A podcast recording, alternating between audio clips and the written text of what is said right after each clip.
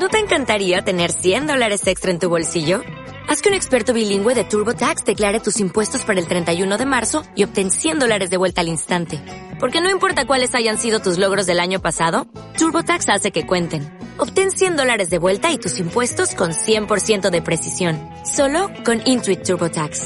Debes declarar para el 31 de marzo. Crédito solo aplicable al costo de la presentación federal con TurboTax Full Service. Oferta sujeta a cambios o cancelación en cualquier momento. Nosotros el Barrio Entertainment Network presenta Cocinando con The Muffs.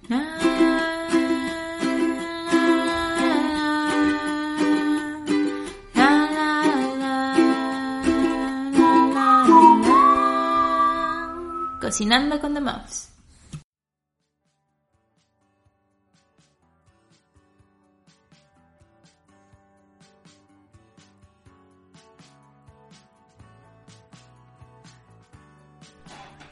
Hola, mofetas glotonas, ¿cómo están todos? ¿Cómo les va a todos en esta cuarentena? ¿Qué han estado viendo? ¿Qué han estado comiendo?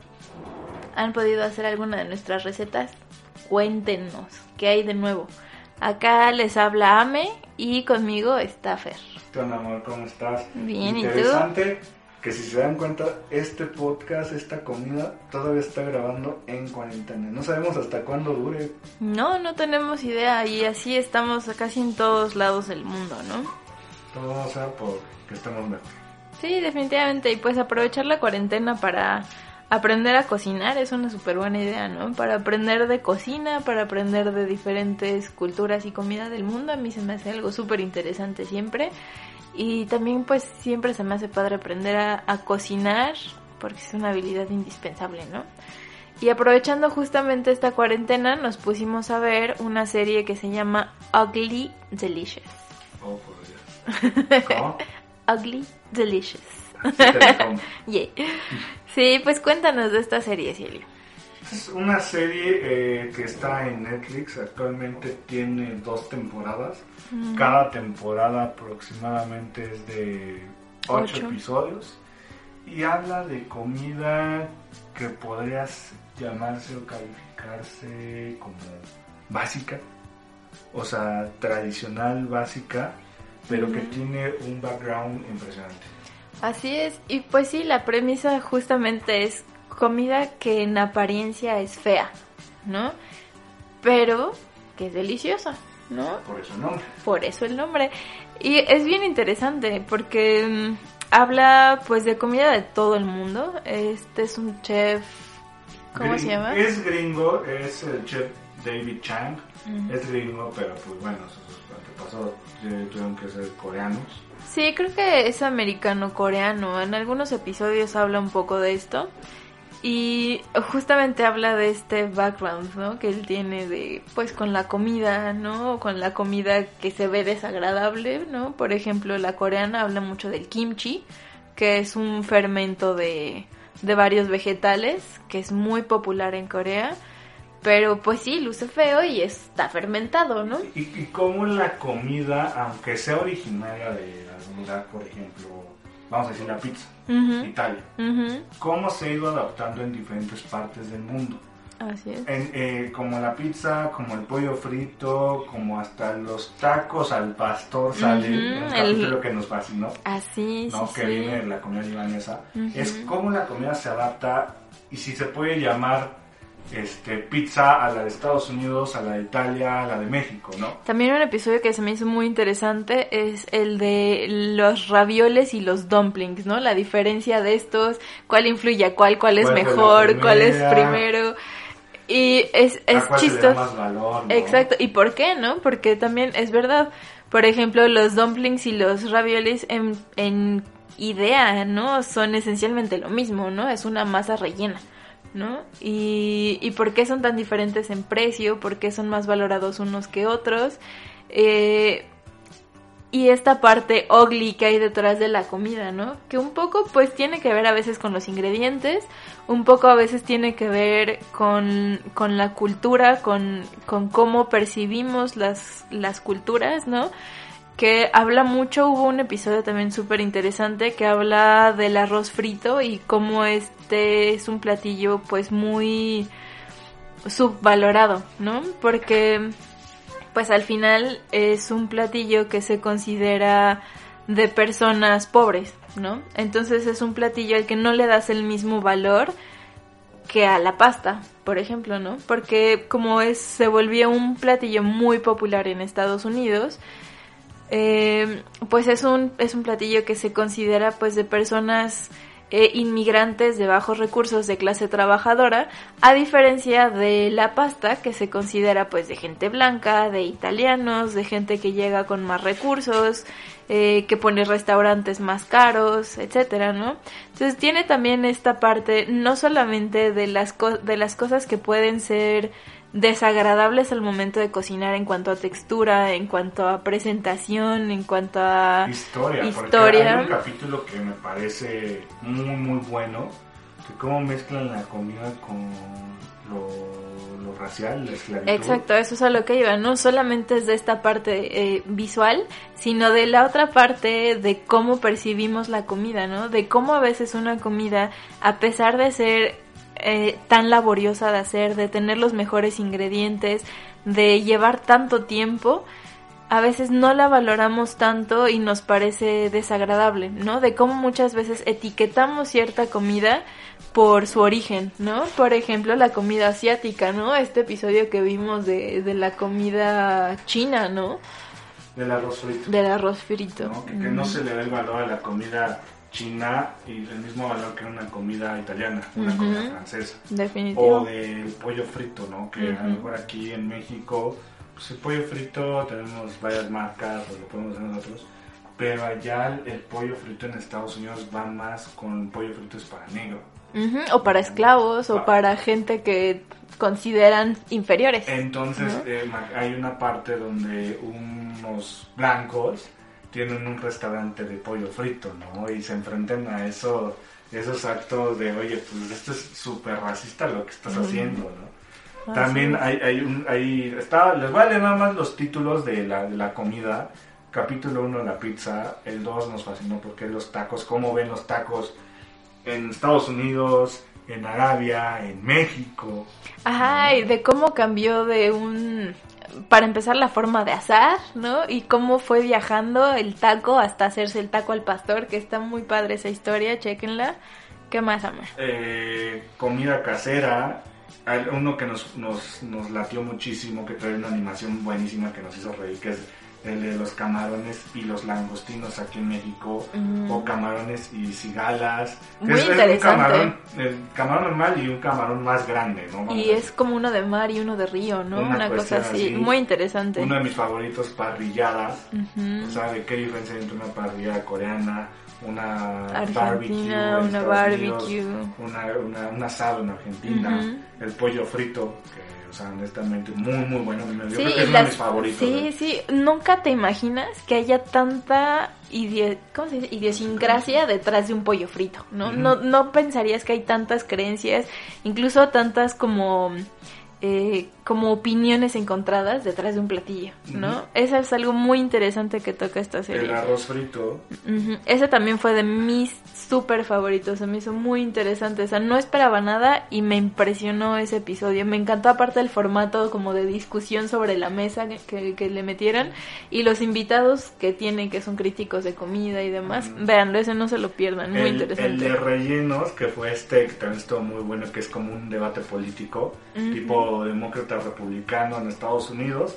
Aquí es el dumpling contra el ravioli. El ravioli, ¿no? Súper interesante. la italiana contra la asiática. muy interesante también. Y, y tiene mucho sentido, ¿no? Porque sí, en verdad, en todo el mundo le damos, yo sí pienso a veces, sobrevaloramos la, la comida europea, ¿no? La, la pizza, la pasta, la cocina francesa, las crepas, demás, sobre la comida asiática y en realidad esta comida europea pues tiene mucha influencia de la cocina asiática, ¿no? O yo creo que no es que sobrevaloremos, es que no le damos yo creo que el valor a la comida asiática, porque también es buena la comida sí, pero si lo piensas, se le da valor a la comida eh, japonesa, por ejemplo, al sushi, ¿no?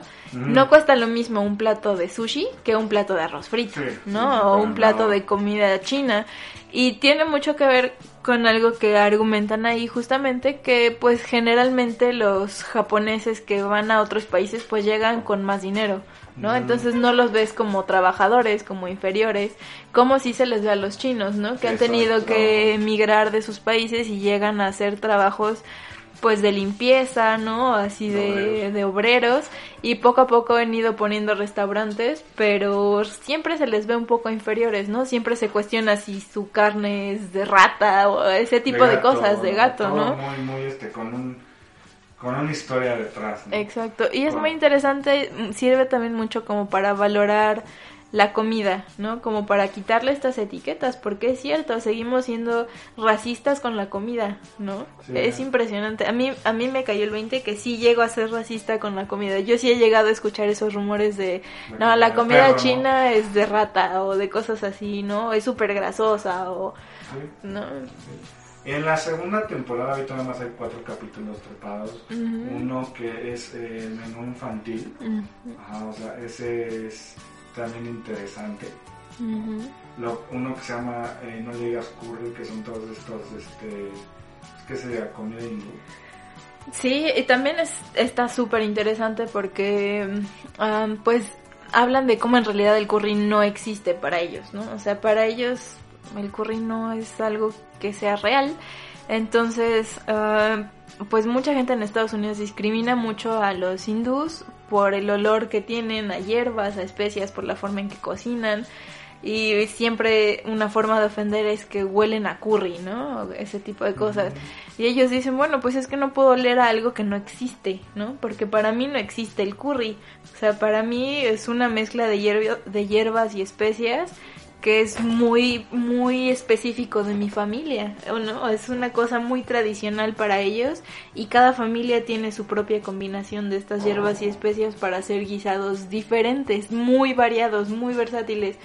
Y justamente también hablan de cómo solamente conocemos una parte de esta comida, ¿no? Solamente conocemos la parte del norte de la India, que es como toda esta comida que parece mole, ¿no? Que es como un como un guiso café y algo remojado en eso, ¿no? Algún tipo de carne. Y sí se ve desagradable, pero no significa que sea asquerosa, ¿no? Como mucha gente sí llega a creerlo, ¿no? Que llega a decir cosas muy insultantes, ¿no? De la comida hindú, de la comida china, de la comida asiática sobre todo, porque nos queda muy lejos esa cultura. No estamos acostumbrados. No estamos acostumbrados, pero no solo eso, no estamos abiertos a la posibilidad de probarla, ¿no? Porque estamos acostumbrados a ponerle este tipo de etiquetas, ¿no? De es asquerosa, eh, es café, parece vómito, este, hueles a curry, huele, ¿no? Ese tipo de cosas que en realidad, pues, si dañan a alguien, pues es a ti porque te estás privando de la posibilidad de conocer. Pruébalo, si te gusta o no te gusta eso, otra cosa, pero pruébalo. ¿no? Exacto. El siguiente capítulo que para mí fue uno de mis favoritos es el del filete. Hablan de los cortes de carne, o sea, cómo pueden madurar un corte de carne por tres años. O sea, madurar un corte de carne en tres años es increíblemente, increíblemente caro debe ser. Y este, pues el, el, el asado de. El, último capítulo que está es el asado de carne de forma vertical. Los tacos, la comida libanesa. Habla más de cómo mm, la tecnología juega a favor de la comida. Van también a un instituto tecnológico de la comida o culinario. Ujú. Está increíble, ¿no? Cómo, Muy interesante. Cómo se cocina la carne para los mexicanos, la carne del pastor en el trompo. ¿Por qué es así? ¿Por qué se cocina así? Todo eso. tiene un este una- un algo científico en, esto, ¿no? O sea, Así no es. cualquier cosa.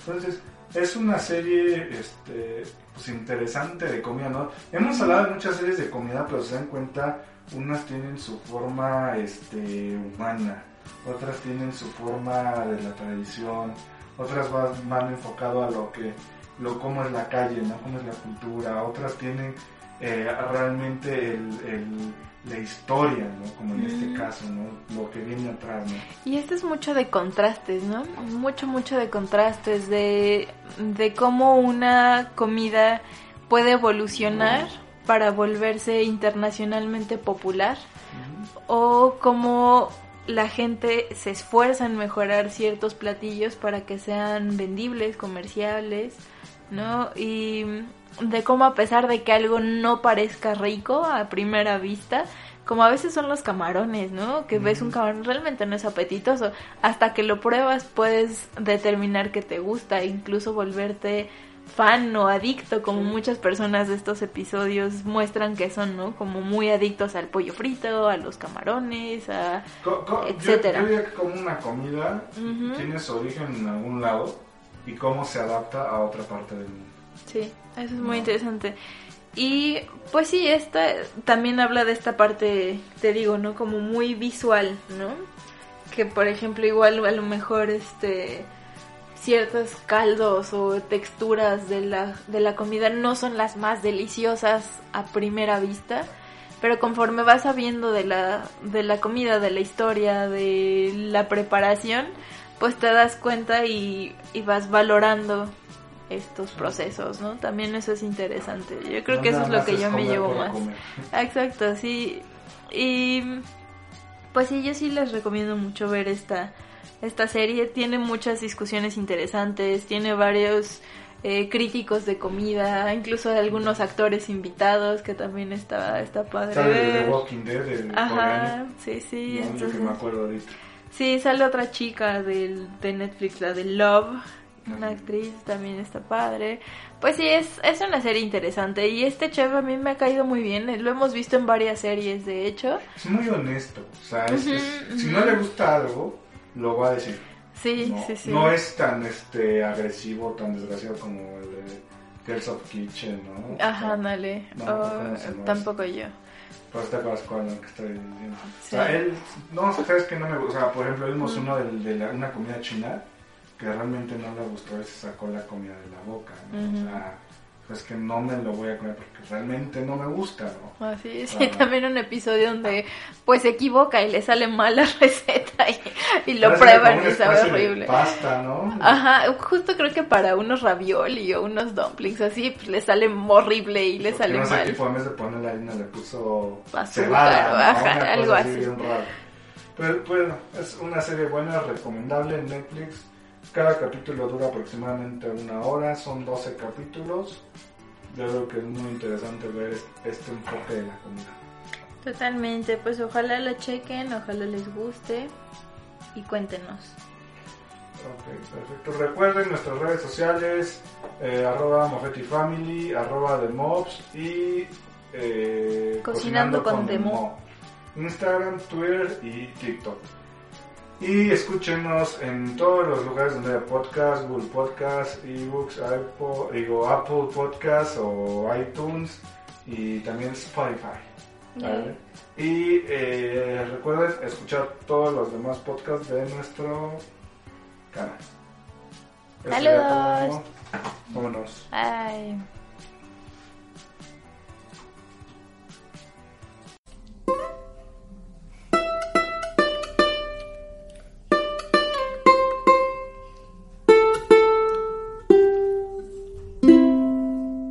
Cocinando con The Mobs fue presentado por Nosotros el Barrio Entertainment Network.